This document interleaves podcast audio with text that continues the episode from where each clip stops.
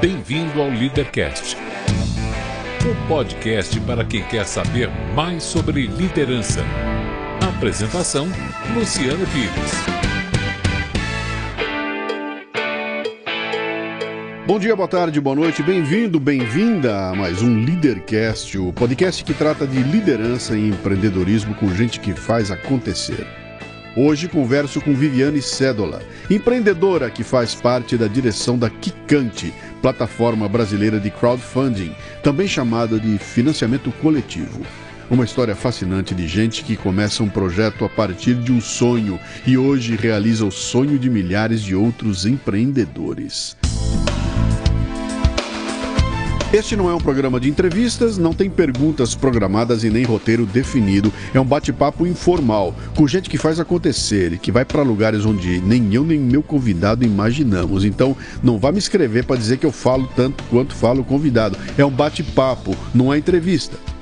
O Leadercast é lançado por temporadas. Os assinantes da Confraria Café Brasil e do Café Brasil Premium têm acesso imediato à temporada completa. Os não assinantes receberão os programas gratuitamente, um por semana. Saiba mais acessando cafebrasil.top. Muito bem, mais um Leadercast. Já está virando hábito aqui eu comentar como é que as pessoas que vêm até aqui chegam a, até nós, né? Nesse caso aqui foi interessante porque acho que foi a primeira vez que isso aconteceu. Eu recebi um, um e-mail da assessoria de imprensa Acho que era assessoria de imprensa, área de comunicação da empresa, contando alguma coisa, achei interessante e tentei trazer aqui a sócia para conversar a respeito. E a gente marcou, e aí depois de marcar tudo, eu fui descobrir que ela vive na Europa, mora não sei aonde na Europa, e que não poderia vir, que não, eu, eu não faço um, um, uma coisa importante aqui, a gente está sempre ao vivo. A gente não faz Leadercast por Skype, nada disso. E aí ela falou, pô, mas minha sócia está no Brasil. Eu falei, ó, então vamos conversar com a sua sócia. Então hoje aconteceu a partir do estímulo recebido pela assessoria de imprensa da empresa. Três perguntas fundamentais, preste muita atenção para não errar. Né? Se não quiser responder a pergunta do meio, não precisa, mas você precisa saber seu nome, sua idade e o que é que você faz. Meu nome é Viviane Pereira Cédola, não tem acento, então todo mundo fala Cédola, mas é Cédola. Eu tenho 33 anos, e eu sou Relações Públicas de Formação, sou cofundadora da Kikante e vice-presidente de desenvolvimento de negócios da empresa. Kikante, a gente vai chegar nela aí. Você nasceu onde? Eu nasci em São Paulo, sou paulistana da Avenida Paulista. Ô, louco! Nasci no Hospital Santa Catarina. Na Avenida Paulista? É. Seus pais também são de São Paulo? Meus pais são de São Paulo. É. O que, que seu pai fazia ou faz? O que, que sua mãe fazia ou faz? Bom, meu pai nasceu aqui, mas os pais dele são imigrantes italianos. Uhum. Então, ele aprendeu italiano antes de aprender português. É um italiano nascido no Brasil. Uhum. É um cara não miscigenado, que é super raro, né? Sim. E ele trabalha em banco, trabalhou em banco a vida inteira, desde antes de eu nascer. E eu olhava para ele e falava, eu vou trabalhar em banco quando eu crescer. Então modelei meu pai, um modelo masculino forte, assim, isso marcou bem para mim. É. E a minha mãe é arquiteta, artista plástica antes de ser arquiteta, se formou arquiteta já, enfim, quando os filhos estavam um pouco maiores e exerce a profissão. Pô, que... Hoje em dia você imaginar que uma criança olhar o pai trabalhando no banco e a mãe é arquiteto, artista plástico, que eu quero ser arquiteto, artista plástico, né? Pô, hoje em dia seria assim, né? E você fez ao contrário. Pois é, você... acho que o meu tempo já passou, será? Não, talvez, a gente fica velho rápido. Eu te... 33 você é já é, olha, né? E esses 33 são verdade, tá? É, não não minto ainda a idade. Pois é. Mas me conta uma coisa, então você, você nasceu em São Paulo, cresceu a vida inteira aqui em São Paulo, nunca saiu daqui, né? É raro também pegar gente assim, a maioria vem Não, de algum lugar saí. ou vai para algum lugar. Eu saí, eu saí, na verdade. Com 11 anos, meu pai foi transferido para Colômbia, a gente morou por um ano e meio lá. Foi bem legal, morei dos 11 aos 13 lá, foi super rico, assim. Que época era isso? Uh, pós Pablo Escobar. Pablo Escobar já tinha Você sido tem, há 22 anos atrás? 96 tá eu voltei de lá. Acho que foi 95, 96 que eu morei lá. Ele já tinha morrido? Já tinha morrido. Só que era uma coisa meio recente. Então, assim, a gente morou em Bogotá e você não podia pegar um carro e viajar. Sim atravessar para outra cidade, Sim. né? Tinha meu pai sempre trabalhando em banco e lá no banco a gente tinha um um general, um cara militar. Que banco era? Era o City. Meu Deus, o executivo do City estrangeiro trabalhando na Colômbia. Isso, maravilhoso. Eu consigo entender o que é isso, porque eu tenho um cunhado que trabalhava na Shell. Uhum. E na época surgiu para ele a oportunidade de sair do país, também convidaram para ele para ir para Colômbia morar em Medellín. E aí, a hora que trouxeram para ele, que ele foi entender o que acontecia lá, ele falou: Cara, o executivo de uma multinacional morando Tô em Medellín. Fora. Não dá, é impossível. Hoje em dia mudou completamente. Tem um monte de ouvintes nossos que são colombianos, ah, é? o pessoal escreve aqui: Eu tô louco para ir para lá porque Diz que mudou bastante, Nossa, que tá maravilhoso aquilo, né? Ficou maravilhoso. Eu estive lá 10 anos pela última vez, até hum. mais até. Já faz bastante tempo, mas é, era uma época assim, como eu tinha 11, 11, 12, meu, não é que meus pais me contaram a história inteira. Na verdade, eu não fazia ideia do que acontecia lá, não tinha. Eu fui ter internet pela primeira vez lá. Sim. Então a gente não tinha esse acesso à informação que tem hoje. Eu não sabia, que quem era Pablo Escobar à época. Então a gente foi, eles não contaram essa história. Dentro da cidade eu me sentia extremamente segura, uhum. muito. Diferente de São Paulo, que era uma época que, ah, rouba um relógio na rua, a criançada saía com um tênis mais legal e voltava descalça para casa. Isso acontecia aqui em São Paulo essa época, eu lembro bem. E lá não lá era bem tranquilo. Então me sentia muito segura dentro da cidade e a gente tinha essa pessoa que a gente consultava, então a gente quer fazer tal viagem, a gente quer até Bidia de Leiba, que era um lugar próximo. Pode ir, tranquilo, você pode até lá de carro. Ah, a gente quer ir para tal. Não, esse lugar só de avião ou não vai. Né? Então foi tranquilo, foi uma fase muito legal assim de interação família. Eu tenho um irmão também, um ano e meio mais velho, então foi assim, foi um período bem bem uhum. rico pra gente. Quanto tempo você ficou lá? Um ano e meio. Ah, pouquinha coisa. Então. Foi Você pouco. Foi criança e voltou criança. É, a gente foi para ficar três anos, e mas no meio do caminho meu pai teve uma outra proposta e voltou para o Brasil. Uhum. Voltamos todos, portanto. E nessa volta eu já percebi, enfim, que, que não era mais a mesma, né? As amigas de antes já não fluíam como era, como tinha sido um dia. E sempre nutria essa vontade de morar fora de novo. Uhum. Queria, queria, queria. E com 16 anos eu fui fazer um intercâmbio, fui para Nova Zelândia. E eu esperava que fosse essa coisa, como foi com a minha família inteira na Colômbia, Sim. mas eu sofri feito uma doida. Eu acho que era muito nova para fazer isso. É. E eu bati o pé que eu vou, que eu quero. Eu fiz 17 anos lá. E, bom, é muito longe, mas acho que essa não era nem a questão. Eu. Enfim, estranhei a coisa toda, não tinha esse, esse aconchego familiar, então sofri muito, portanto cresci muito também. Quanto tempo você ficou lá? Eu fiquei só seis meses. Tá. Mas foi, foi, fiz uma bagunça lá, foi bom. Uhum. Foi bom, valeu a pena. É, Boas sempre, memórias. É, eu acho que uh, volta diferente, né? Você volta, é. volta, volta mudado de lá, né? São raros os casos de gente que vai e você fala que aconteceu, não, nada, só curtindo. Não, é, esse lance de você estar tá sozinho e, e tomar decisões por tua conta, né? Sem ter papai e mamãe atrás, ter que se virar. Faz toda a diferença. E lá que eu tive o meu primeiro celular. Então, na Colômbia, eu me conectei à internet pela primeira vez na vida. Uhum. E na Nova Zelândia eu comprei meu primeiro celular que já tinha SMS, já era uma coisa meio tecnológica. Sim. Até então eu relutava, falava, imagina, que celular, isso é bobagem e tal. Pensa. O que, que você queria ser quando crescesse? Criancinha você queria ser igual ao seu pai no banco? Mais 16... ou menos. Criancinha eu olhava o meu pai e falava, ai, que eu vou trabalhar, que eu isso, que eu aquilo. Mas o que eu queria mesmo era ser piloto de Fórmula 1 quando era pequenininha. É mesmo? Vamos culpar o Ayrton Senna por isso. Você não é, você não é a única não, tá? é. Depois aí, aos 16, aí você volta ao Brasil. Ai, aos 16 acho que eu não pensava nisso. É. Eu sabia que eu ia trabalhar muito, que eu ia trabalhar e estudar. Voltei para o Brasil, terminei a escola, olhei em volta e falei, tá. O que, você fez? Que escola? Escola de quê? Eu estudo, não, terminei a escola normal, ah, ensino normal, médio. Tá. Terminei ensino médio, acho que é isso, acho né? Que é. Cê, é fundamental tá e médio. Você tá vendo como eu tô ficando velho? Já mudou, já eu nem sei tempo. mais o que é, né? meu filho já está quase chegando Sim. lá. Não, como meu filho está no fundamental, ele tem 9 anos, portanto eu terminei o ensino médio, Sim. que é o colegial. Terminei, olhei em volta e falei, tá, o que, que eu quero fazer pelo resto da minha vida? Não sei. Mas o que, que eu gosto hoje? De festa, lógico, né? 17, 18 anos, que eu gosto de sair, de encontrar os amigos. Quem faz festa estuda o quê? Não sei. Aí tem um curso de eventos na Embi Morumbi, fui fazer um curso de organização e gestão de eventos de dois anos. Foi legal porque me abriu para outras profissões, ali que eu descobri o que era relações públicas, que eu viria fazer depois, e aí me uhum. apaixonei pela história toda, por comunicação. Uma época eu achei que eu faria jornalismo, mas a RP era mais a minha cara mesmo.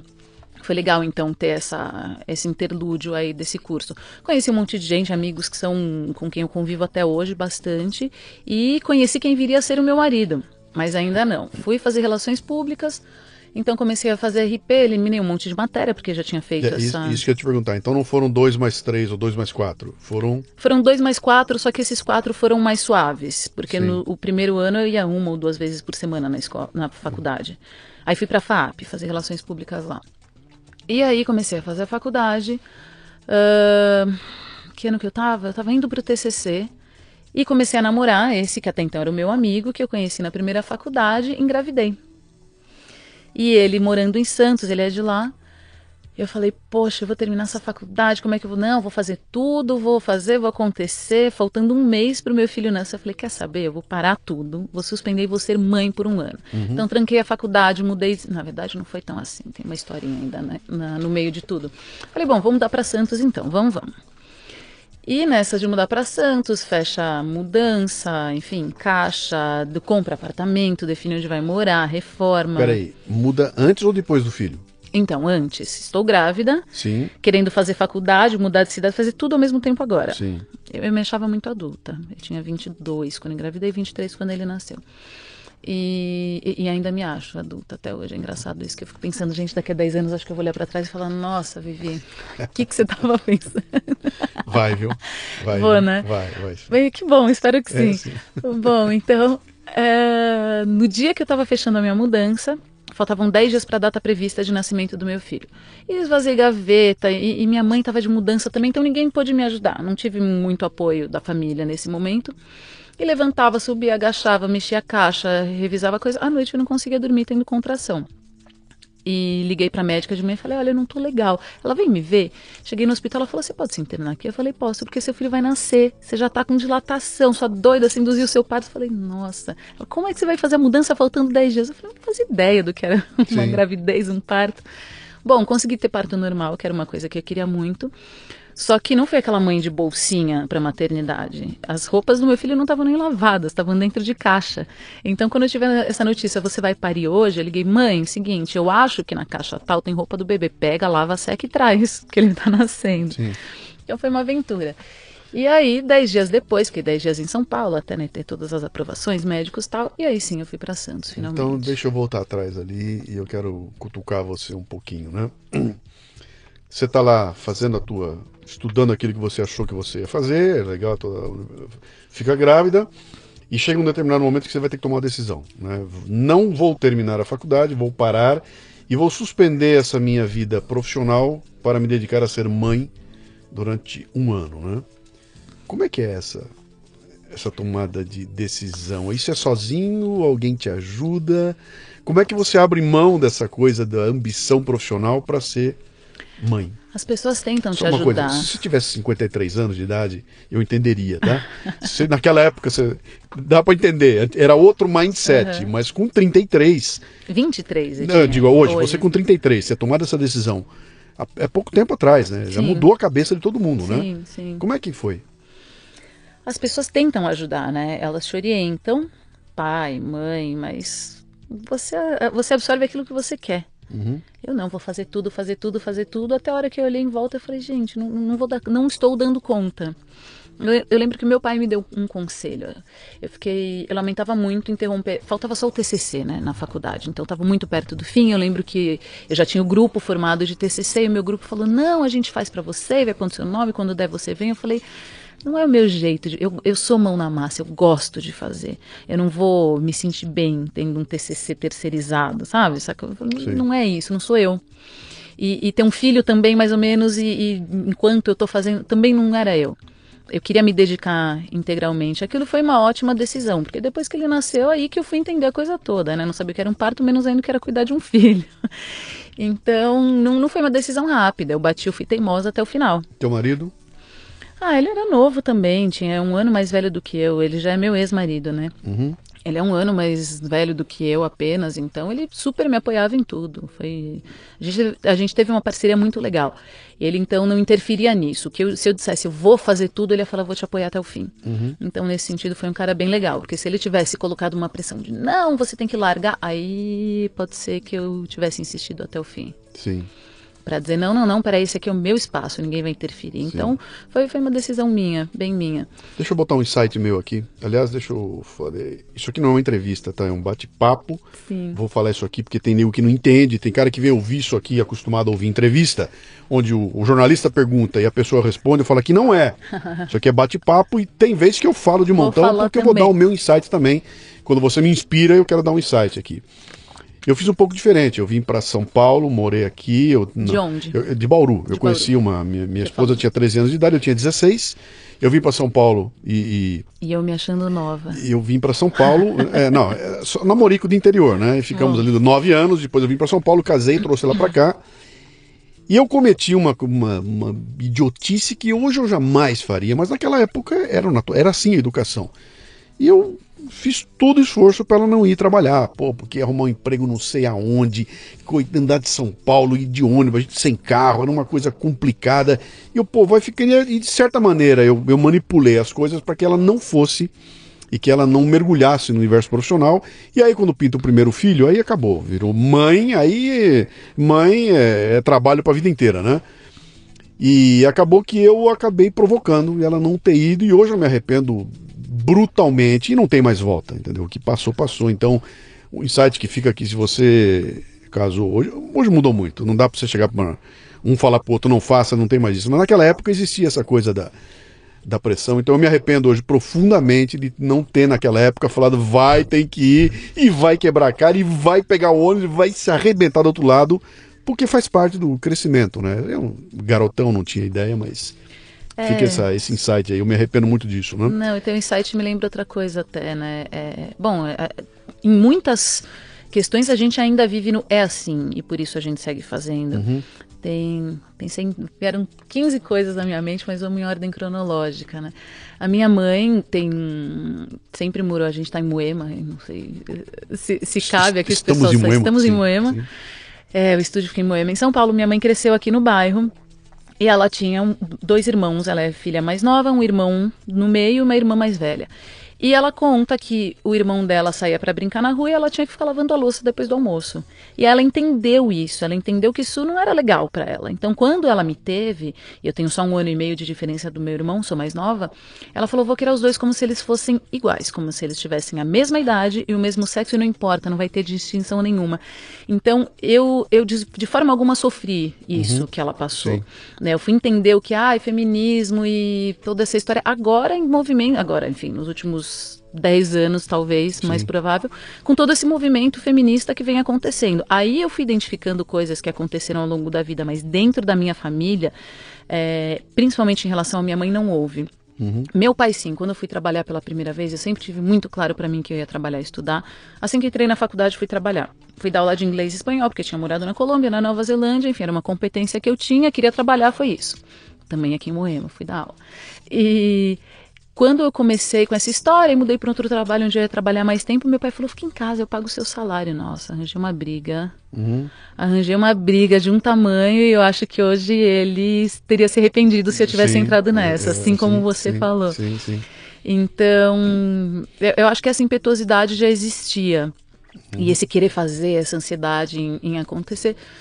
Mas enfim, aí veio meu filho e eu falei, não, isso aqui é mais importante do que todo o resto. Ele não vai ser recém-nascido, bebezinho, um aninho, de novo. Uhum. Né? Então eu tive, tive a coragem de trancar a faculdade. Isso, essa decisão que você tomou, essa, essa menina de 23 anos que chega em casa com o bebê nos braços e olha para aquele bebê e fala, muito bem, este é o foco, é aqui que eu vou ficar, tranco aquela, aquele meu projeto e vou me dedicar a esse aqui. Você tomou isso de forma consciente e você se, se sentiu bem tomando essa decisão e aquilo bastava para você? Tomando a decisão, sim. Só que, bom, primeiro mês de bebê, loucura, né? Aquela coisa toda. Mas meu bebê era muito bonzinho. Com dois meses ele dormia a noite inteira e também dormia durante o dia. E na hora que esse bebê dormia, eu olhava em volta e falava: gente, o que, que eu faço agora? O bebê uhum. dormiu. Tá tudo certo. Aqui eu dedico meu tempo. Então eu tive um momento ocioso que eu acho que eu nunca tinha experimentado até então. Foi uma experiência nova. Sim. Esse estar fazendo nada. E também me redescobrindo, né? Porque eu já não, não tinha mais 20, eu já tinha 23. Eu era uma mulher casada, morava em outra cidade, em Santos. Então eu não sabia nem direito o que vestir. Quem, quem sou eu agora? O que é que eu gosto de fazer? Porque eu gostava de trabalhar e estudar. Uhum. Mas isso se interrompeu. E agora? Onde é que eu me encaixo? E esse processo de onde é que eu me encaixo demorou alguns anos para ficar claro. E muito da, do esclarecimento veio da parte profissional, para mim. Né? Então, acho que essa questão de trabalho sempre pautou bastante a minha vida. Bom, voltei para a faculdade um ano depois, estudando à noite. Então, ele ia dormir, eu estava na faculdade, foi bem tranquilo. De novo, a parceria com, com o pai deles era ótima. Então, ele cuidava, sempre me apoiando. Enquanto eu fazia esse TCC, aí virou uma monografia, já não tinha grupo, não tinha entrosamento. Enquanto eu fazia esse TCC, também abri uma agência de comunicação para tentar oferecer um serviço em Santos, que até então não tinha, né? Sim, mas então, aí, aí vem a outra pergunta. Seu pai trabalhava numa, num banco, era, uhum. seu pai era um assalariado, Sim. sua mãe era uma empreendedora, é isso, né? E você, nesse momento, teve que olhar e falar muito bem: não estarei trabalhando numa empresa com, S, com CLT, com salário, etc e tal. Vou montar meu próprio negócio. Isso. Né? Quando foi isso? 2008. Não, 2008. 2008. 2008. Que você montou um negócio em 2008. Que eu montei um negócio. Deixa eu me lembrar em 2008. Pera, 2008 é o segundo mandato do Lula bolha imobiliária nos Não, Estados 2008 Unidos. foi um ano da Explo, que acabou tudo em setembro. Quando foi que você montou o teu negócio? Ah, não lembro exatamente o mês. Meu filho nasceu em setembro de 2007. Tá.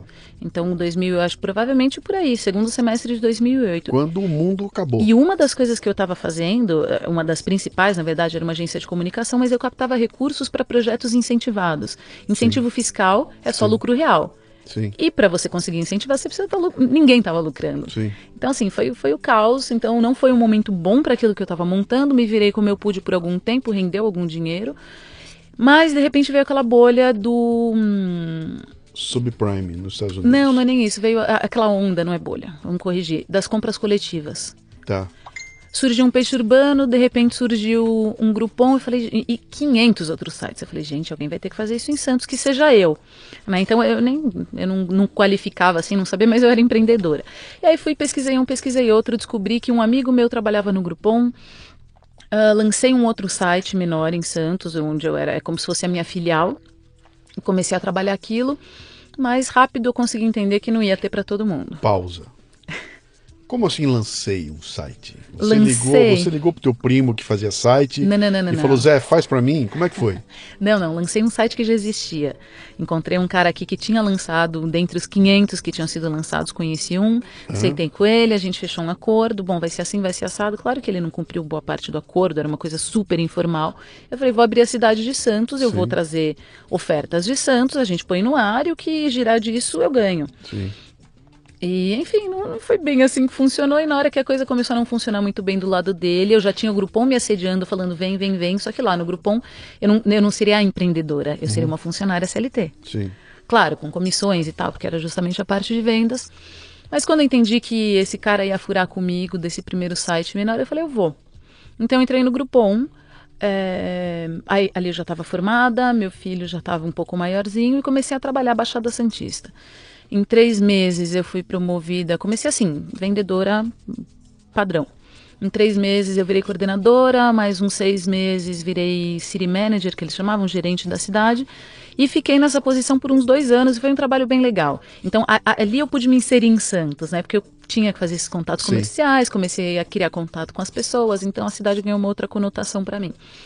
Mas eu sentia muita, muita falta da, da mentalidade paulistana, talvez. É diferente, né? É o drive, né? É, é, outro drive, né? É. é. outra velocidade aqui, né? É outra. É, e depois que você pega a velocidade daqui, você não tem jeito, cara. Eu, eu costumo brincar com os caras. Falo, você vem para São Paulo, você é obrigado a andar a 180 por hora. Não tem como. Quando você sai daqui e vai para o interior, você cai para 80 por hora e tá tudo bem. Porque todo mundo tá andando 80. Sim. Não é nenhum demérito nisso. O pace deles é assim, né?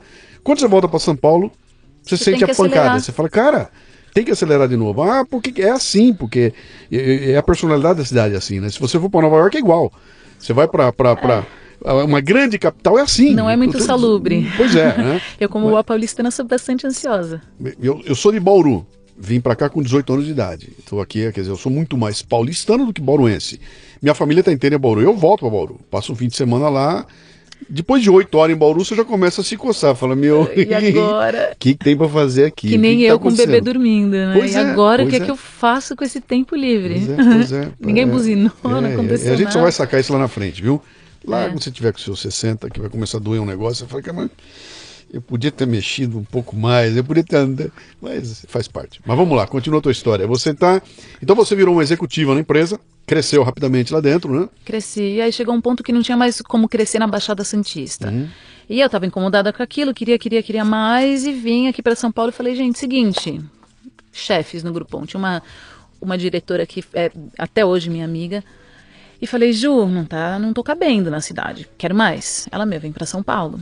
Falei, tá bom. Então a gente montou um esquema que eu conseguia trabalhar, até então era home office, né? Tava Sim. em Santos, não tinha escritório lá. Sim. Trabalhava dois dias por semana lá e três aqui.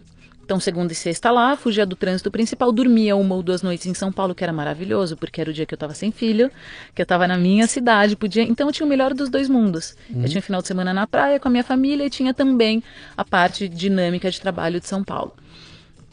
E foi legal, durou mais ou menos um ano nessa posição, fechei ofertas bem legais. E aí a empresa passou por algumas mudanças, eu. Uh, Dentre elas, eu saí da área comercial, virei marketing, a pessoa que estava acima de mim não entendia muito o que eu fazia. Eu falei, hum, isso aqui vai ter um prazo de validade, eu tenho que sair. Uhum.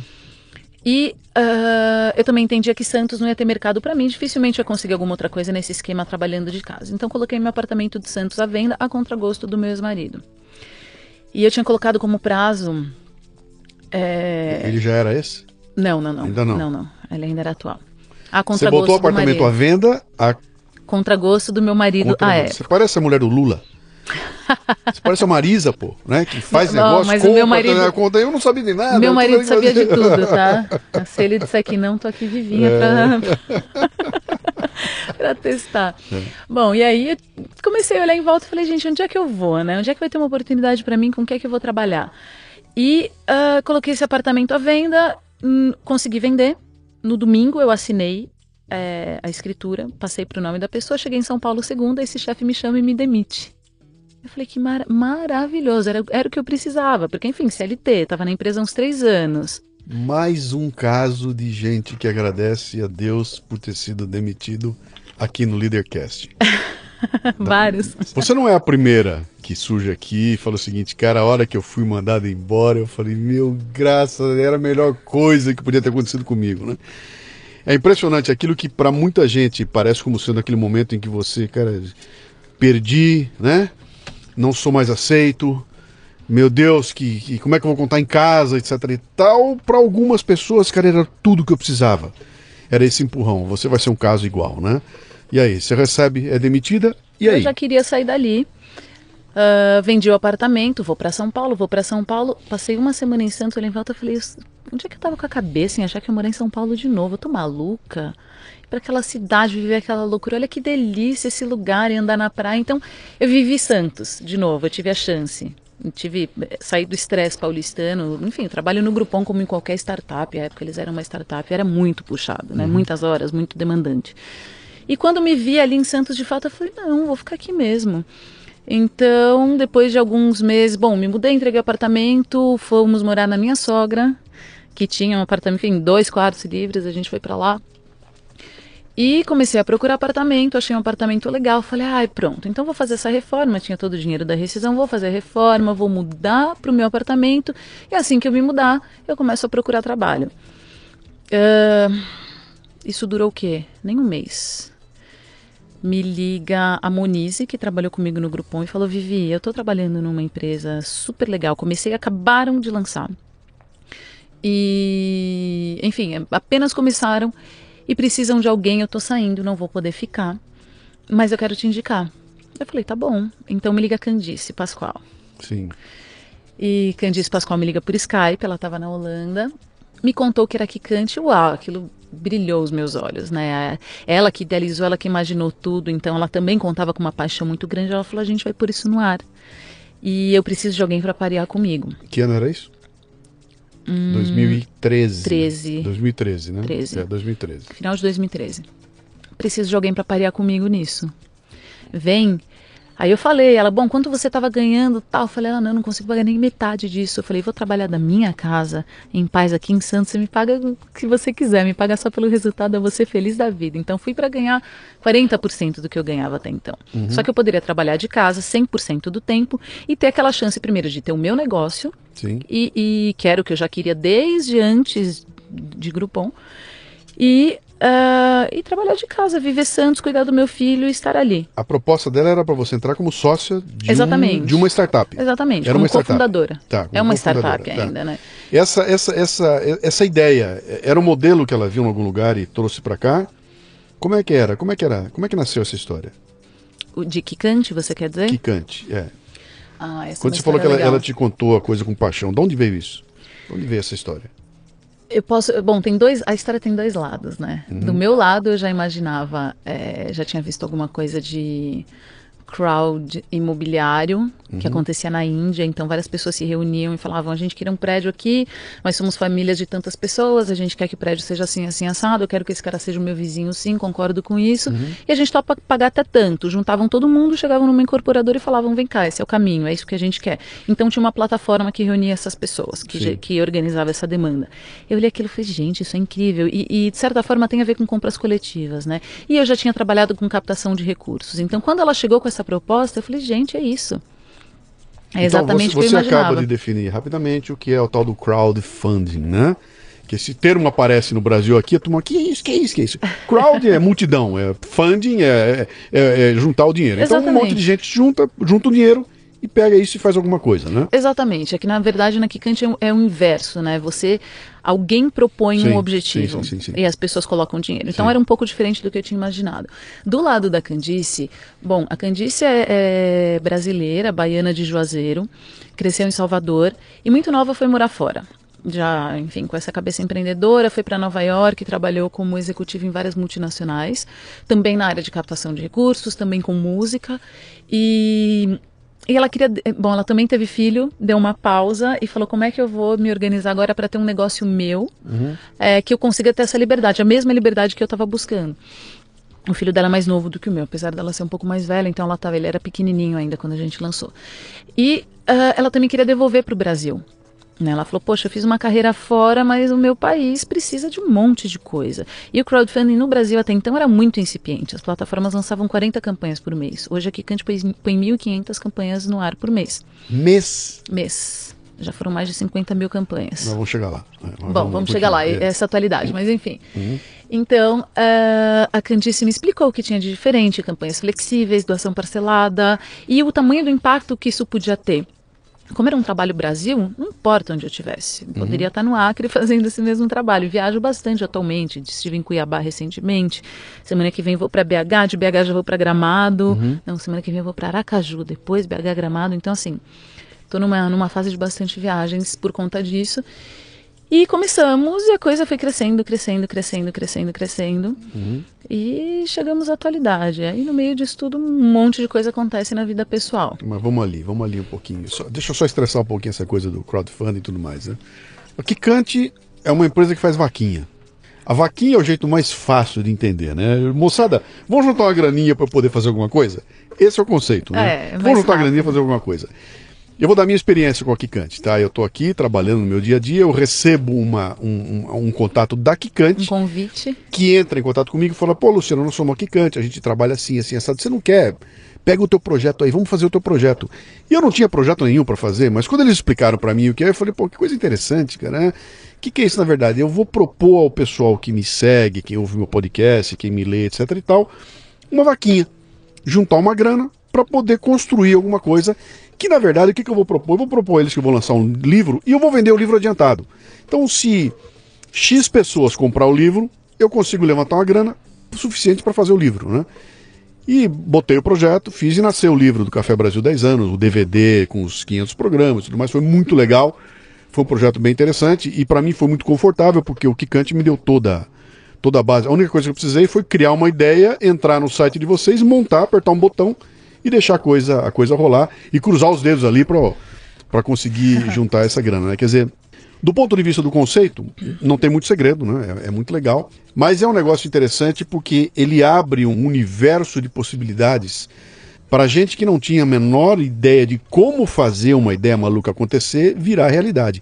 E tem cases ali que são cases inacreditáveis, Sim, né? sim. Eu, o, o- que eu vi que eu fiquei enlouquecido foi um, não era um zoológico, era uma coisa relacionada com animais. Essa é a maior campanha da América Latina. Cara, que, que arrecadou quanto? Um milhão e seis mil reais. Para fazer Para comprar um terreno novo, para colocar quase 300 animais selvagens, dentre eles 12 leões. Sim, Então eles estão hoje em Cotia sim. e a cidade chegou no entorno daquilo. O espaço ficou pequeno, mais animais chegam. Eles falaram o lugar está estressante para eles. Tem buzina de carro. Um leão não lida bem com isso, imagina 12.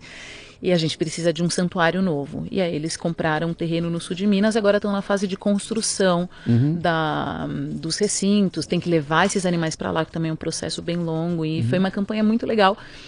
Assim, até voltando um pouco à sua história, né? É, a gente te procurou e te convidou porque você tinha potencial. A gente conseguiu identificar isso analisando as suas redes sociais. Então, ó, esse cara tem audiência. Uhum. As pessoas estão interessadas no que ele quer dizer. Sim. E, e, e talvez você não fizesse, não se fizesse essa pergunta é, de, ou criasse projetos além, porque de fato não tinha o dinheiro ali disponível. Né? Quando você pensar, ah, vou publicar um livro, vou ter que investir do meu bolso, sei lá, 15, 20, 30 mil reais, ou vou pedir emprestado no banco, não, o livro nem dá dinheiro. Sim. É, a gente sabe disso. Então, a gente acaba deixando os nossos projetos, os sonhos que a gente tem adormecidos por falta de oportunidade. E aí, quando a gente chegou para você e falou: Ó, oh, você tem aqui um potencial, e com esse número de seguidores você deve conseguir arrecadar tanto. A gente tem uma conta meio mágica que a gente faz que depende de muitas variáveis, mas uhum. enfim, que a rigor se cumpre você falou, poxa, nem, nem tenho projeto. E no fim tinha, né? Então o ponto é, se eu tivesse essa grana, se eu tivesse 20, 30 mil, o que que eu realizaria? Uhum. E como isso interessa ao meu público? Porque afinal a gente depende também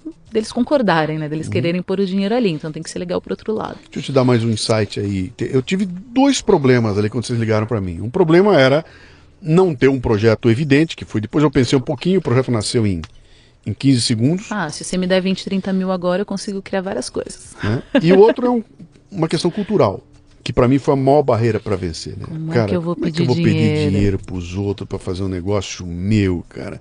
Não dá, não dá, não, não se passa. Cara, não, eu vou contar por aí, vão dizer que eu estou esmolando e que babá. Bom, isso é uma briga cultural gigantesca que tem muito a ver com o Brasil. Se você for nos Estados Unidos, isso não tem lá, lá é outro papo, cara. Os negros juntam e dão dinheiro lá, que é uma Sim. beleza, né? Aqui é muito diferente, porque aqui eu tenho, até hoje eu tenho gente que me, que me acusa, escreve para mim todo mês me chamando de mendigo, de que eu sou pidão, que eu tô pedindo dinheiro, etc e tal, né?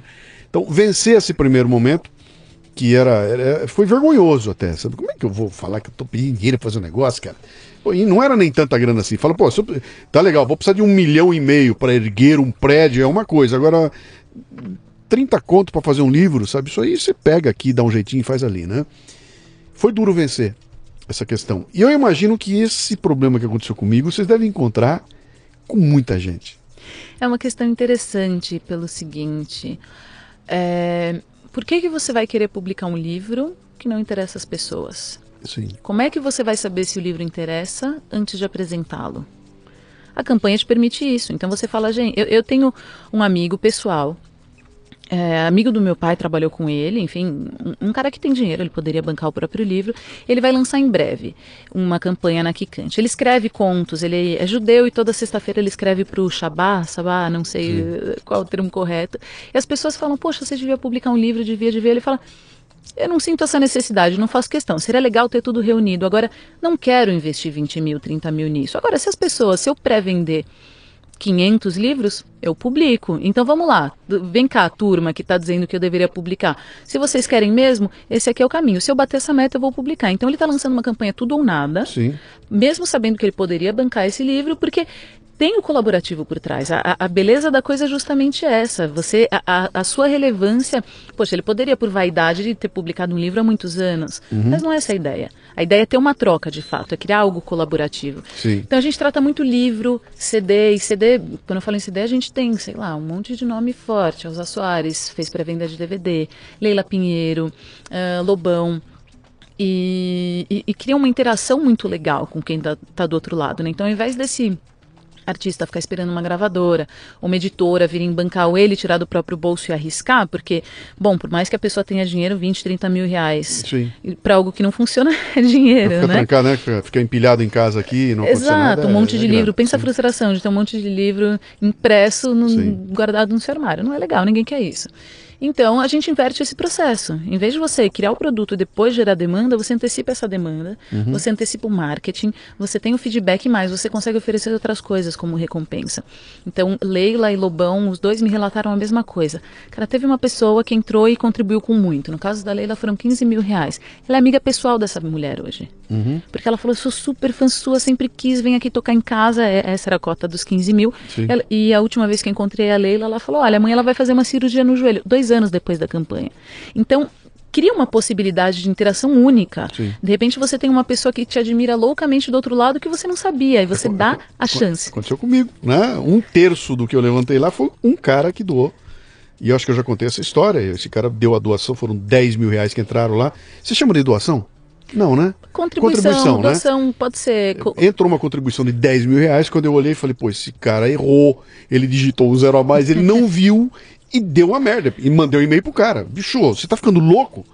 E ele, olha quem tá falando, cara. Louco é você, cara. Você me ajudou a orientar uma porrada de coisas que eu tinha. Acho que merece e merece mais até. Se precisar, você me avisa aí que vai ter mais. E aí cai a real. Você fala, cara, não é possível que, que alguém possa valorizar o meu trabalho a tal ponto, né? De, de... E aí, por causa disso, nasce o livro, nasce toda essa coisa. Então, É muito mais do que só dinheiro é, é, que uma campanha é, te é, traz. Sem, sem dúvida. De repente dúvida. esse cara nunca teria vindo e, e te contado essa história. Sim. E olha a riqueza disso, Sim, né? e eu imagino pra ele, na hora que ele recebeu o livro na mão dele, né? Que ele falou, cara, esse livro nasceu e tem um monte de gente recebendo isso aqui porque tem uma contribuição minha aqui, que é a mesma coisa que acontece com aqueles 180, não me lembro quantos foram, só 180 caras, que estão no livro. Você abre o livro, tem um o nomezinho de cada um. nome. E eles me procuram, quando me encontram, cara, meu nome tá no livro, e falam com o maior orgulho do livro, do nome dele tá ali, né? É demais. Que é aquela coisa de você, eu faço parte de alguma coisa que eu acho que tem valor, né?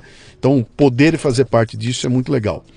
Há um tempo atrás, o Corinthians lançou um projeto, que deve ter vindo de algum lugar, que foi um projeto genial, que era o seguinte, ele te oferecia, vendia para você uma cota, para você botar o teu nome num ladrilho, numa parede, Um dentro do, tijolinho. do Corinthians lá.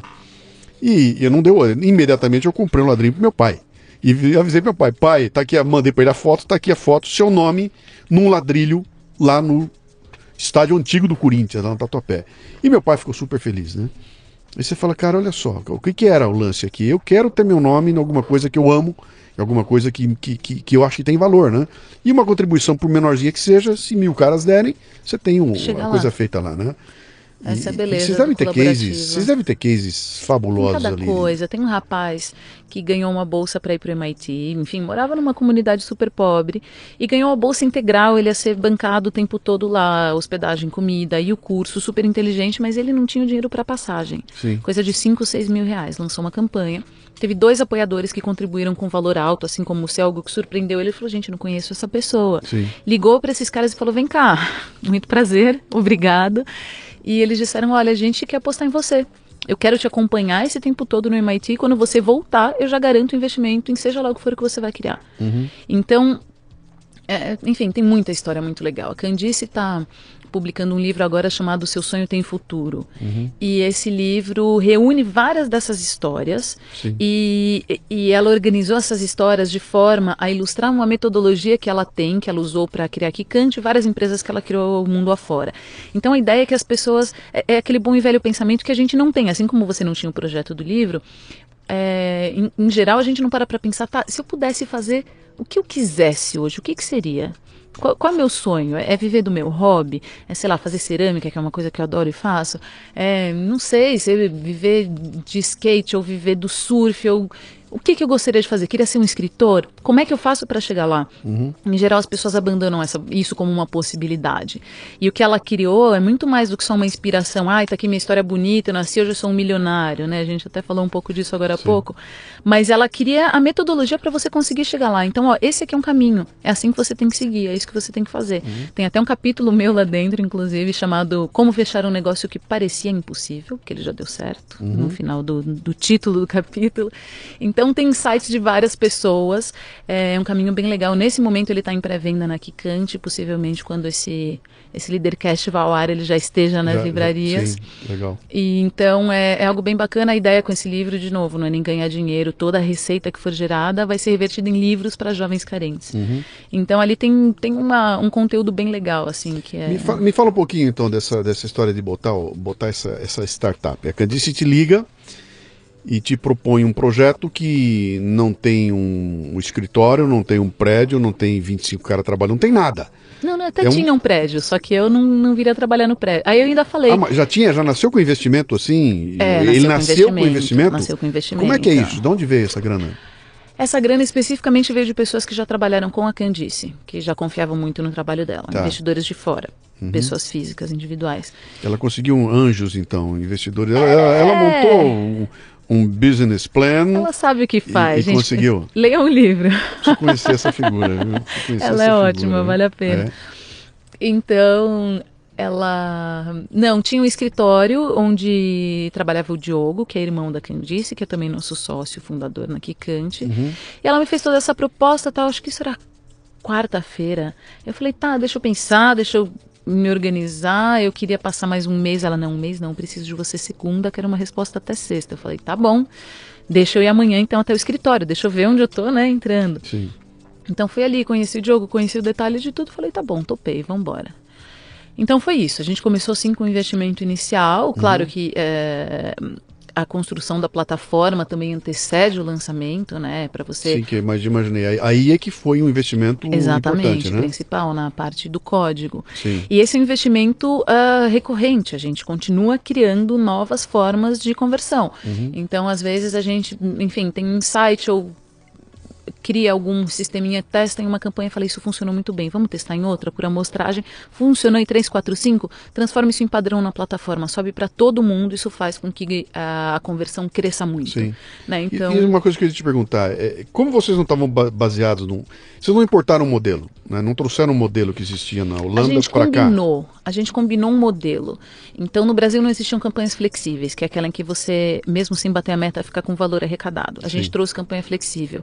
No Brasil a gente parcela tudo, tudo é parcelável. Sim. Só que doação não era até então nenhuma plataforma parcelável. Então a gente trouxe isso Sim. de parcelar a sua contribuição. Você parcela em seis vezes, mas o criador da campanha recebe à vista, que é um, uma funcionalidade super brasileira que não existia em nenhuma plataforma. Aí já, aí já, ah, tem, já tem uma operação financeira nessa história aí toda. Já virou, aí. Exato. E também já virou uma outra coisa. Nenhuma outra plataforma no mundo funciona dessa forma. Uhum. Funcionava pelo menos até então.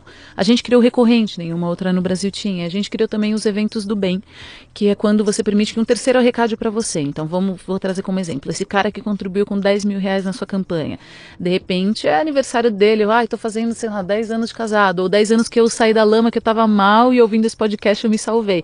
Quero que você faça uma contribuição aqui em comemoração. Ele divulga para a rede dele. Ele faz o barulho do outro lado e o dinheiro vem para você. Entendi. Isso é muito popular com ONGs.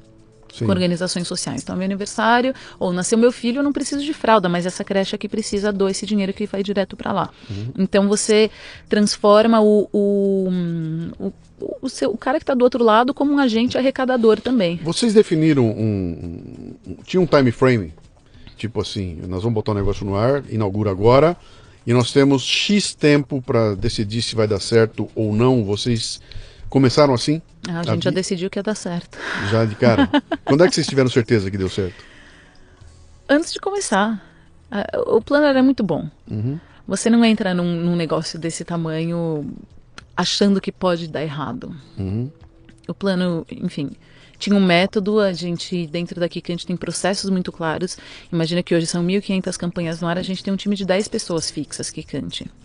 E, e, alguns, enfim, terceirizados, como assessoria de imprensa que te procurou, enfim. Uhum.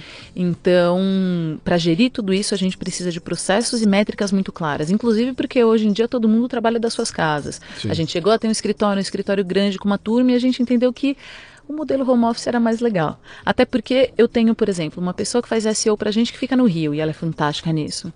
Uh, o nosso principal desenvolvedor fica em, é, em, não é nem em Curitiba, é em Santa Catarina. Em não vou chutar o nome da cidade, senão depois ele vai vai brigar comigo. Uhum.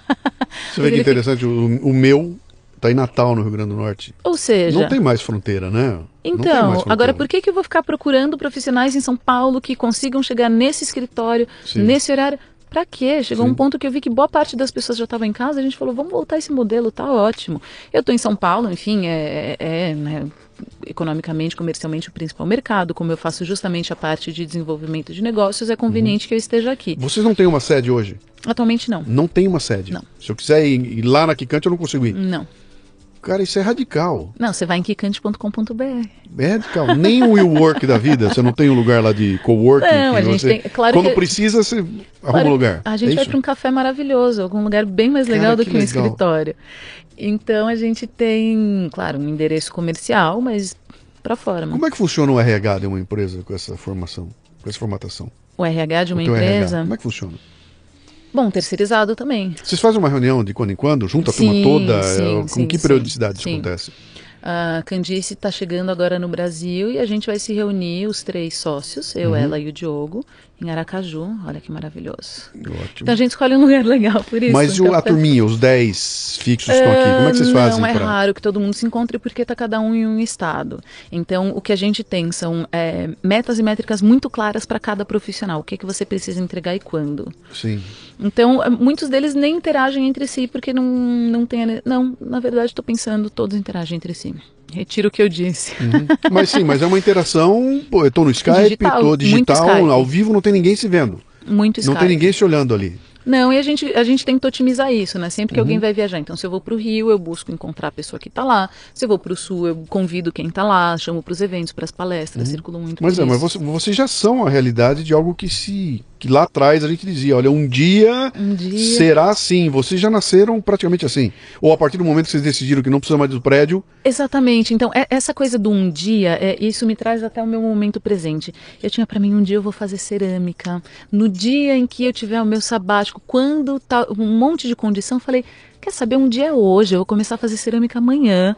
Não tem isso de um dia. Então, é, e, e, isso é algo que eu aprendi muito com a Candice, esse, uhum essa dinâmica de pensamento de o que a gente quer fazer é isso, vamos fazer agora. Sim. Tá aqui, estão aqui os passos e os prazos para aquilo. Sim. Então é tudo uma questão de organização. Você consegue fazer o que você quiser. Então seu sonho é realidade. Soltei um sumário agora no, dentro do Café Brasil Premium de um livro chamado Hashtag Now. Now. Now. Agora. Ele chama uhum. agora, né?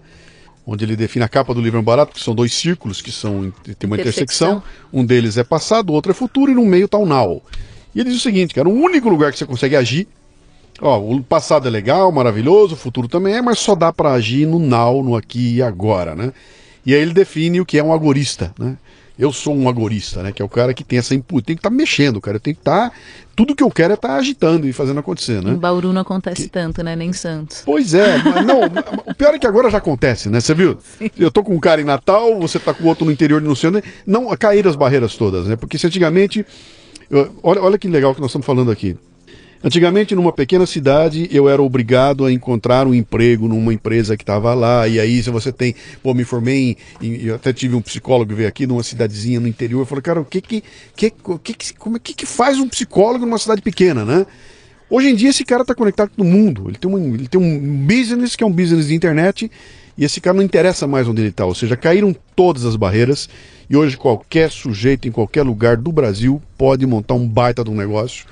Uh, não tem mais, não tem mais limitação, né? Quer dizer, isso é uma perspectiva com a qual eu tenho dificuldade de conviver. Estou com 61 anos de idade. Estou super antenado. E mesmo assim é difícil para mim entender, né? Uh, eu recebi aqui duas meninas de uma. Eu fiz um leadercast com elas. E eu comecei o Leadercast não entendendo o que elas faziam, e no final da entrevista, da conversa, eu continuava não entendendo o que elas faziam. E aí, quando eu comentei isso, elas falaram: então você está certo. Que se você tivesse terminado a conversa conosco e tivesse dito, ah, agora eu entendi, tinha algum problema. Porque a ideia é não compreender, né? Então você vai para essa coisa do WeWork, da, essas startups, essas empresas, falando: que é isso, cara? Que loucura que está acontecendo. É um mundo completamente distinto, né? Mas eu vou te explorar mais um pouquinho.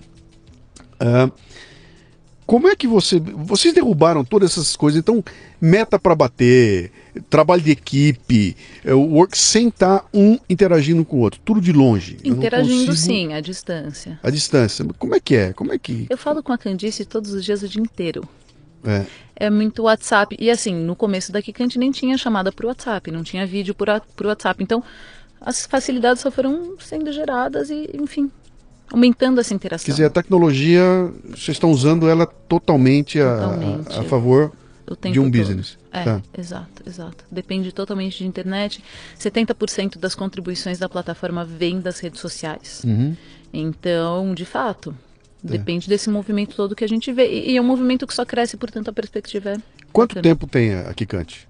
Quatro anos em outubro de 2017. Tá. Ano. Vocês medem o crescimento de vocês por projeto, por dinheiro? Como é que você mede? Das duas formas? Das duas formas, são KPIs tá. diferentes, né? Então, não vou falar de grana, vou falar de projeto, vai.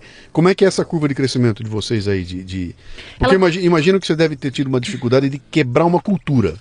No momento em que quebra a cultura, começa a vir um monte de gente. É Nesse isso? momento a gente fez um investimento em marketing, né? A gente, é, o nosso grande desafio é massificar o conceito. Sim. Hoje 1.500 campanhas, poxa, que legal, é bastante coisa. Cara, quantos brasileiros têm projeto engavetado? Uhum. É, isso é muito pouco em relação ao que pode se tornar. Mas 1.500 campanhas por mês é muita coisa.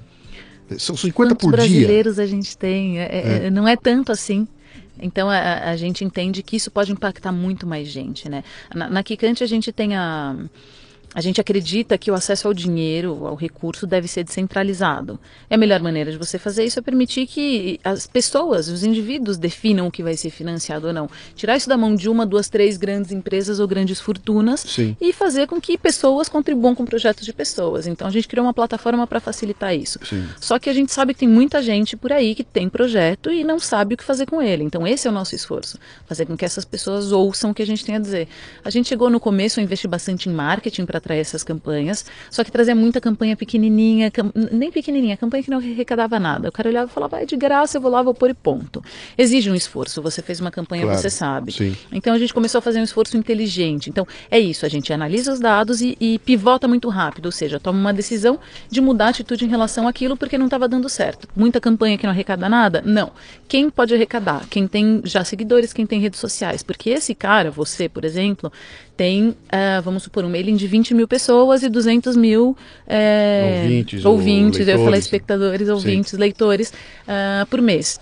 Quando você faz uma campanha e você mostra o dia a dia esse cara acompanha, ele compreende muito melhor do que eu mandando um e-mail falando, olha que bacana, do que eu fazendo Sim. um anúncio em redes sociais. Então a gente adotou essa estratégia, vamos buscar os VIPs, que a gente chama, e foi isso que aconteceu com você. A gente te convidou a lançar uma campanha, você tem potencial e funcionou, né? Aplicando bem as... as eh, enfim, a- a- os passos todos de divulgação, de repetição, a campanha funciona. E o seu público, com certeza, já entende muito mais de crowdfunding do que a média nacional. então, essa é a estratégia que a gente tem hoje. E esse é o nosso desafio, enfim, para sempre, né? Muito bem, tem alguém ouvindo a gente aqui que está se coçando todo porque tem um projeto em mãos e você sabe que quando a gente tem um projeto, tem um filho, né? E filho não tem defeito, né? Então, o filho jamais. Ele é lindo, é lindo, maravilhoso, né?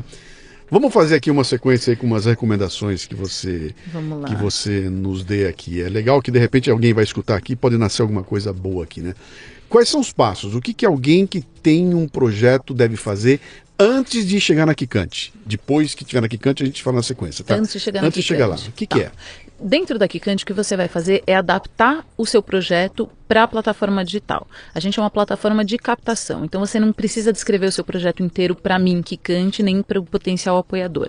Antes disso, você precisa ter um orçamento bom, saber quanto você vai, qual o valor mínimo necessário para que o seu projeto exista. E aí tem aquele pessoal que fala, não, se eu para eu gravar meu CD ou para eu publicar o meu disco, pô, 100 mil reais seria maravilhoso, porque aí eu faço o primeiro show, a viagem. 100 mil reais para publicar o disco é muito. Né? Você com 20, com 30 consegue publicar o disco, lançar o disco ou publicar o livro. Agora, o show, o marketing, isso é o segundo passo. Então, vamos pensar em uma meta que seja o mínimo necessário, fazer o orçamento mais enxuto possível. Esse é um primeiro passo. E ter um orçamento firme e fornecedores bons para que lá na frente, quando você tiver arrecadado, você consiga entregar isso com segurança. Depois, descrever bem esse projeto, ilustrar é muito importante, né? Você mostrar qual vai ser a capa desse, mesmo que seja uma capa ilustrativa, né? Qual vai ser a capa, qual vai ser o nome, o que que você vai entregar. A gente está muito habituado a uma relação de compra. Você tem que tentar tangibilizar, Tangibilizar. essa ideia, né? Como é que eu enxergo o que, que vai ter ali? Exato, tangibilizar. E quando a gente fala em tangibilizar um livro, um CD é fácil. Quando eu falo em tangibilizar é, uma ONG que precisa de dinheiro para continuar cuidando de crianças, o desafio é maior. Então, ah, a gente busca, nesse segundo caso, criar histórias.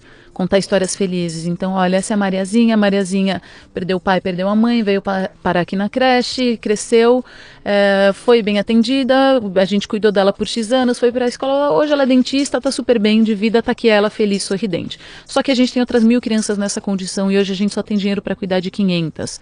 Aí você entendeu. Aí você Sim. tem um número, você tem um norte. Sim. Então, o, o seu desafio é contar no topo da campanha qual é o seu objetivo. A pessoa que acessa uma página de campanha, ela não quer saber, ah, eu sou Viviane, eu nasci, eu fui para Colômbia, eu, ah", Isso não importa, o que importa é que eu vou publicar um livro amanhã. E se você vier agora, você vai pagar menos, o tema é mó legal, eu sei que te interessa.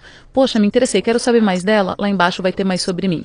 Então você precisa ter o projeto completo para depois transformar ele em algo mais objetivo, uhum. em uma página de campanha. Então, antes de chegar na Kikante, define a sua meta, define as recompensas, se ponha no lugar do outro. Quem eu acredito que vai contribuir com o meu projeto uhum. e por quê?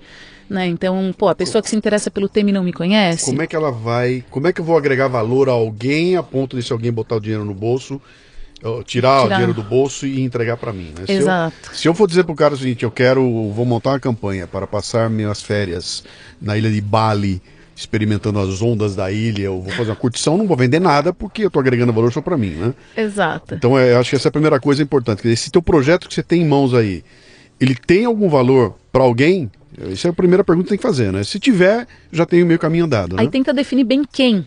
Sim. Então vamos lá, essa mesma história sua. Ah, vou para Bali, não sei o que lá, curtir as ondas, só que eu sou um super fotógrafo. Sim. E eu tô indo lá para fotografar o campeonato tal de surf e você vai receber uma foto minha em alta para pôr na sua parede. Pô, aí eu vi valor. Sim. Então vai contribuir com a minha campanha quem se interessa por surf. Onde estão essas pessoas que se interessam por surf? Em blogs de surf, eu tenho seguidores uhum. com esse perfil ou não? Se você não tiver, já é um desafio um pouco maior. Sim. Então, esse é o ponto, pensar quem é o público e começar a buscar parceiros que possam trazer mais tráfego para você. No seu caso, você já tinha um público muito bem formado, um uhum. público é, é, conciso, frequente, né? Você está sempre em contato, lançando novos Sim. podcasts. Mas é muito comum uma pessoa chegar para a gente sem nada, sem isso organizado. Só que ela tem muita credibilidade, ela tem contatos pessoais. Então, esse cara de contatos pessoais vai ter que partir muito mais para um WhatsApp. Esse, esse, é um ponto que você falou que é fundamental, essa questão de credibilidade. Né? Quem é esse mané? Que bateu é? aqui para pedir dinheiro, né? Por que, que você é o cara que tem sim, que tirar foto dessa onda sim. e não o outro? Quem é esse cara, né? E eu tive uma experiência muito legal, porque, como você falou, essa turma já me conhecia toda. Eu, eu lembro que eu, eu dimensionei um, um, um, projeto X e o projeto ficou X10, né? Porque era um livro de. Na minha cabeça tinha 180, 180 páginas, quando eu terminei o livro tinha 800 e cacetada. Era um CD com os programas, deu três DVDs. Então, era muito mais do que eu tinha imaginado no início, e isso atrasou o projeto em cerca de quatro meses, né? E eu não tive ninguém reclamando. Mesmo os caras que escreveram para mim, eu, eu de quando em quando eu botava no blog, né? Eu mandava um e-mail, mas tinha gente que não recebia e falava: escuta, o que, que houve? O que, que houve com o projeto? Não, cara, eu tive que dancei porque eu vou ter que refazer tudo, atrasei e não tive nenhum problema, nenhum estresse com a questão do atraso dele lá, né? Então essa é uma, é uma parte importante, quer dizer, essa credibilidade. O que me leva para um outro ponto que agora eu vou te pegar. Ui. Vamos falar um pouco dessa, de uma questão ética aqui, que, que teve até um, alguns acontecimentos recentes aí que, que levantaram uma, uma, uma, Você viu? Eu falei que ia te pegar, você ficou tão, você ficou tão nervosa, nervosa que daí eu vou. Deixou cair o celular, né? Vou te dar a palavra-chave, tá? Zebeleu. Uh. Zebeleu? Zebeleu. Zebeleu. Foi com vocês? Foi com a gente. Muito bem. Para quem não se lembra, Zebeléu é o case da hamburgueria da Bel Pass, do menino lá do Masterchef, etc e tal, que causa uma comoção nacional quando é apresentado como um projeto de três riquinhos, três playboys que querem que você dê dinheiro para eles para eles montarem uma hamburgueria para curtir a brincadeira deles lá. E aquilo abre um. Nossa, a consequência daquilo foi um negócio impensável, né? Foi impensável. Tanto que vocês tinham, acho que um dos maiores projetos de vocês era o projeto da Bel da Belpass, não foi? Sim, sim. Quando ele, ele, ele, nasceu e bateu todos os recordes, né? E de repente a consequência foi um negócio brutal aí, né? Que me leva. E, e em algum momento o crowdfunding foi acusado de ser o responsável por aquilo. E eu falei, mas que é isso, cara? Os caras estão. E nasceu uma falatória, olha aí, olha aí. Então começou a se suspeitar que o crowdfunding é isso, quando na verdade era só uma ferramenta, mas acho que misturou tudo e para vocês deve ter sido um problema lidar com essa questão toda aí, né? Como é que você faz. Vamos, vamos tentar dividir a pergunta, tá? Primeiro, como é que foi essa crise que explode no colo de vocês? E segundo, como é que vocês se preocupam, sabe, da, da, da lisura disso, de, da pessoa que está usando? Como é que eu faço para saber que esse negócio não é para de dinheiro? Sei lá que loucura que é, mas tenta elaborar para mim essa coisa. Legal. Bom, é até engraçado essa história porque um dia antes de estourar essa história toda Zebeléu, da campanha ao ar, é, saiu uma campanha da. Não lembro de quem era, mas eram a Cleo Pires e um. Esqueci o nome do rapaz, um ator também. Ela como se não tivesse um braço, como se ela fosse uma Sim, paratleta sim, sim, e ele também. Paulo- Paulo, Vilhena, Paulo isso. Vilhena, Paulo E- Vilhena, e aquilo pegou super mal e todo mundo, ai que ridículo, que mau gosto, que não sei o que lá, que péssimo. E eu olhei aquilo e falei, nossa, né, como essas coisas viralizam. Mal sabia que dois dias depois ia ser comigo. E assim, enfim, eu ia participar daquilo. Bom, eh, a gente já teve antes dessa história de Zebeléu, uma campanha de um restaurante chamado La Peruana.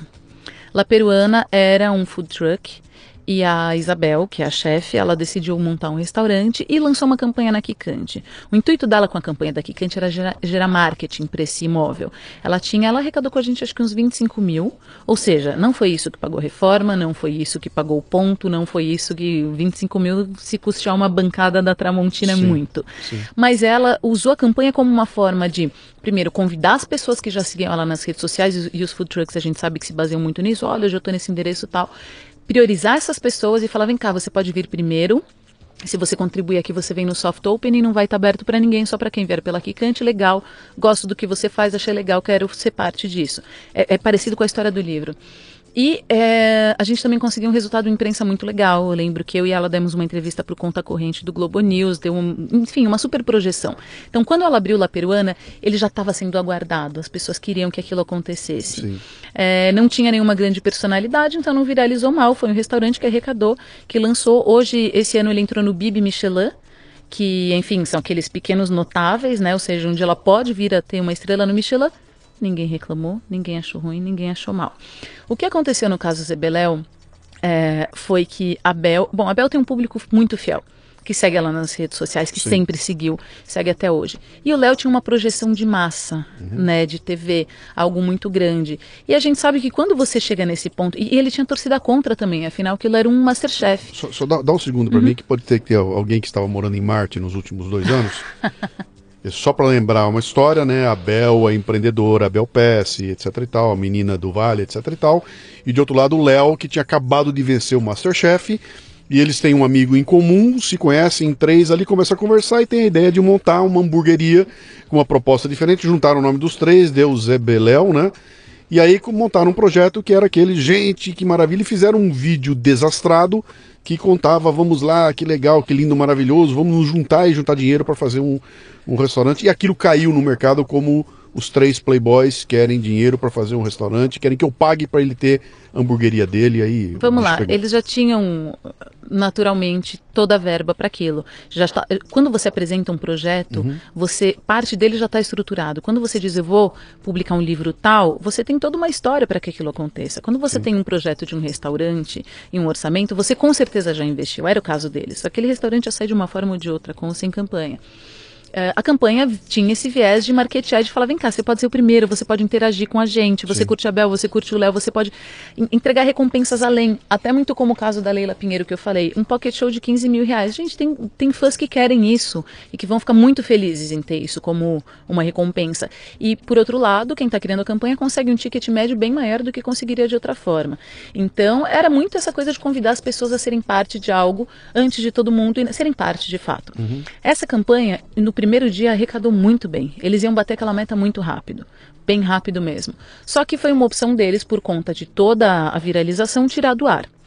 A minha sugestão à época, como relações públicas, foi: gente, vamos até o fim.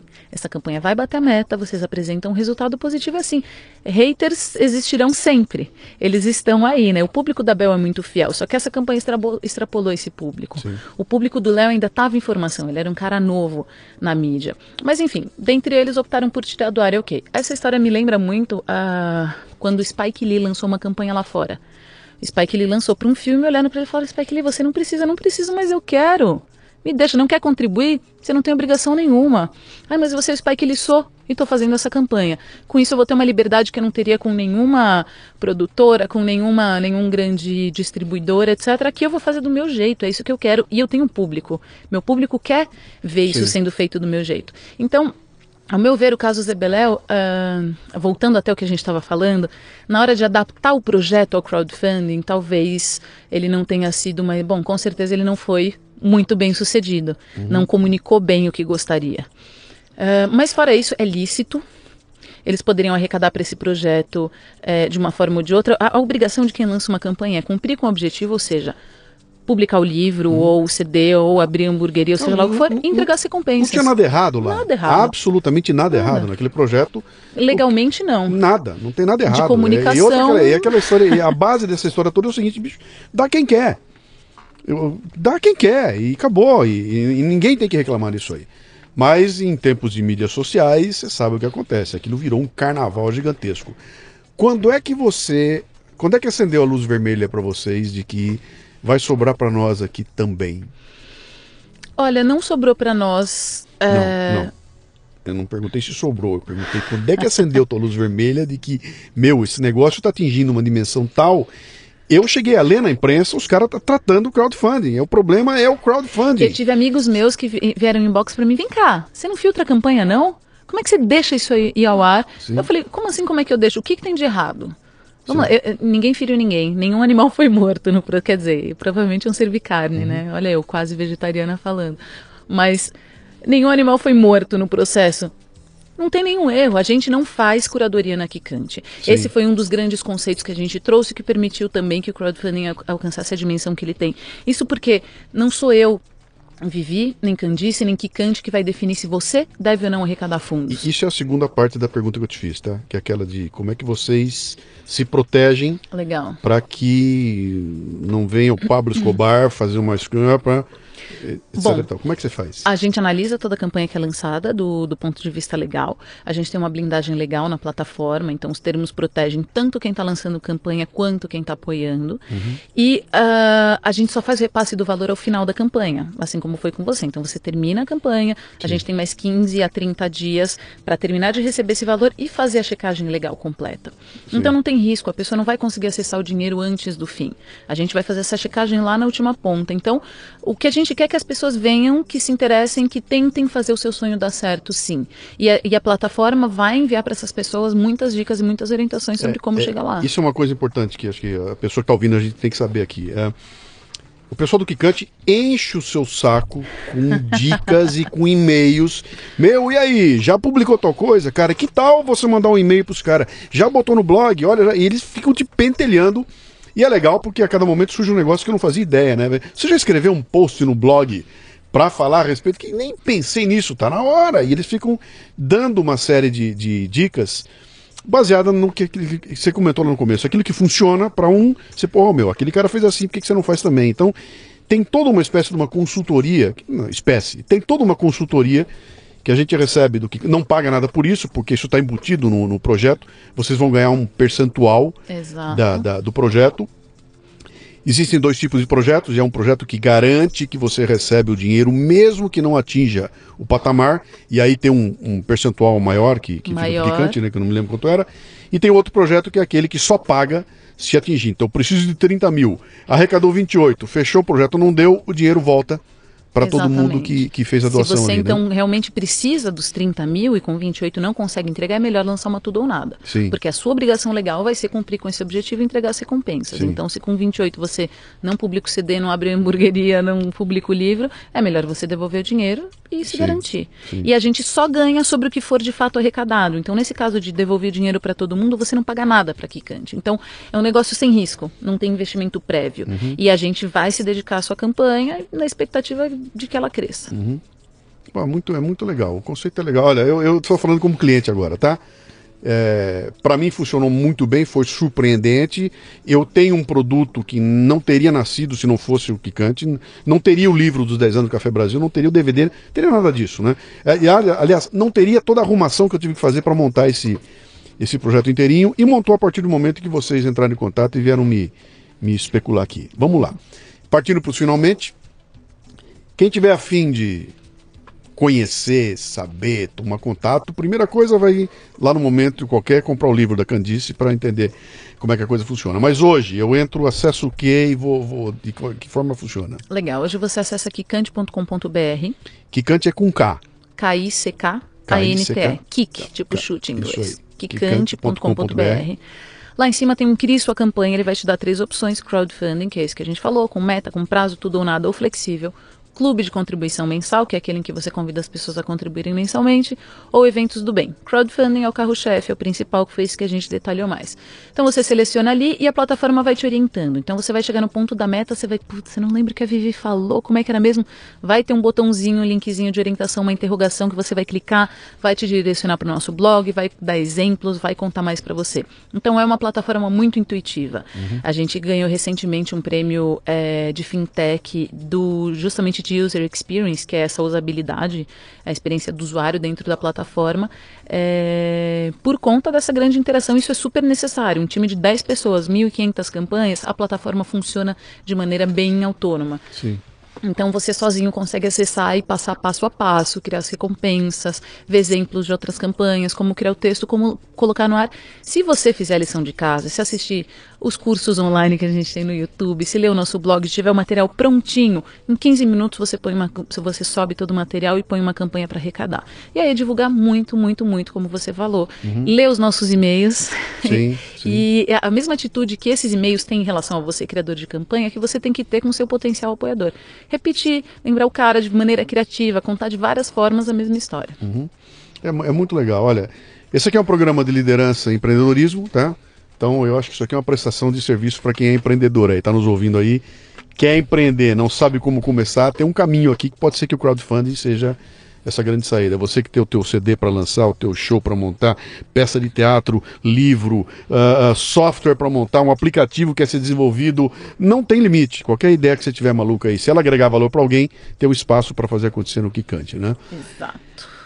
Olha, Adorei essa, esse papo aqui. É bom a gente saber como é que as coisas começam, como é que elas funcionam e, e, saber um pouquinho desse dia a dia. Eu fiquei fascinado com essa história da empresa que não tem uma sede, que não funciona. Vocês já estão levando ao extremo né, essa coisa toda aí. Espero que continue crescendo. Vocês veem, eu vejo, pelo que eu tenho visto, cada vez está mais é, abrangente e que deixar os parabéns para você, manda para Candice, para o teu intermédio também, para o teu sócio também, que tem um impacto social por trás do trabalho que vocês fazem aí que, que não se vê. Né? Não dá para ver. A gente consegue ver o livro pronto, ver a agitação, mas o impacto social de transformar aquele sonho de alguém. Esse menino do MIT que você falou. Por exemplo. Cara, como é que de repente a vida desse moleque mudou e ele volta para cá e um belo dia esse cara vai ser presidente da República e vai fazer coisa acontecer Exato. por causa de uma ação como essa que aconteceu. e um mecenas, né? E um mecenas, um mecenas que, que surgiu, que, que, não surgiria de outra forma, que não Sim. ia achar ele onde ele estava. A Candice ganhou, inclusive, esse ano de 2017, o prêmio da Cartier de Iniciativas Femininas Sociais. Uhum. Então a gente foi para Singapura para defender toda a tese, foi uma experiência bem legal, vários projetos de várias mulheres do mundo inteiro, coisas legal. incríveis. E, enfim, mulheres que estiverem ouvindo também, que têm negócios de impacto social, vale a pena se inscrever, acompanhar, ver as outras histórias que estão lá, são muito inspiradoras. E... Sim. Aonde estão essas histórias? É, na, é da Cartier, aquela Cartier, marca de tá, joias. Tá, é. legal. Obrigado pela visita. Eu que agradeço, Espero parabéns que também pelo Valeu. Café Brasil, foi um vamos, sucesso vamos fazer acontecer. Daqui a pouco eu apareço lá com outra campanha. Por favor, estou esperando. Muito bem, termina aqui mais um Leadercast. A transcrição deste programa você encontra no www.leadercast.com.br. Para ter acesso a esta temporada completa, assine a Confraria Café Brasil no cafebrasil.top. O custo é de 10 reais por mês. 10 reais. Mais ou menos dois pães de queijo ou uma cerveja quente que darão a você acesso imediato a todos os arquivos desta temporada do Leadercast, para quem quiser fazer uma maratona e explodir a cabeça. Acesso ao grupo Café Brasil no Telegram, que reúne ouvintes dos podcasts Café Brasil e Leadercast. É uma turma muito legal que está lá discutindo temas importantes, compartilhando ideias e recebendo conteúdos exclusivos. Este programa chega até você como parte do projeto Café Brasil Premium, um ambiente educacional sem ser chato nem superficial, que já conta com mais de mil assinantes, recebendo todo mês conteúdos voltados ao crescimento pessoal e profissional.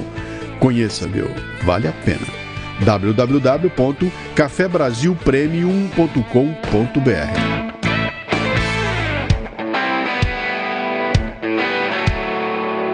Você ouviu o Leadercast com Luciano Pires. Mais uma isca intelectual do Café Brasil. Acompanhe os programas pelo portal cafebrasil.com.br.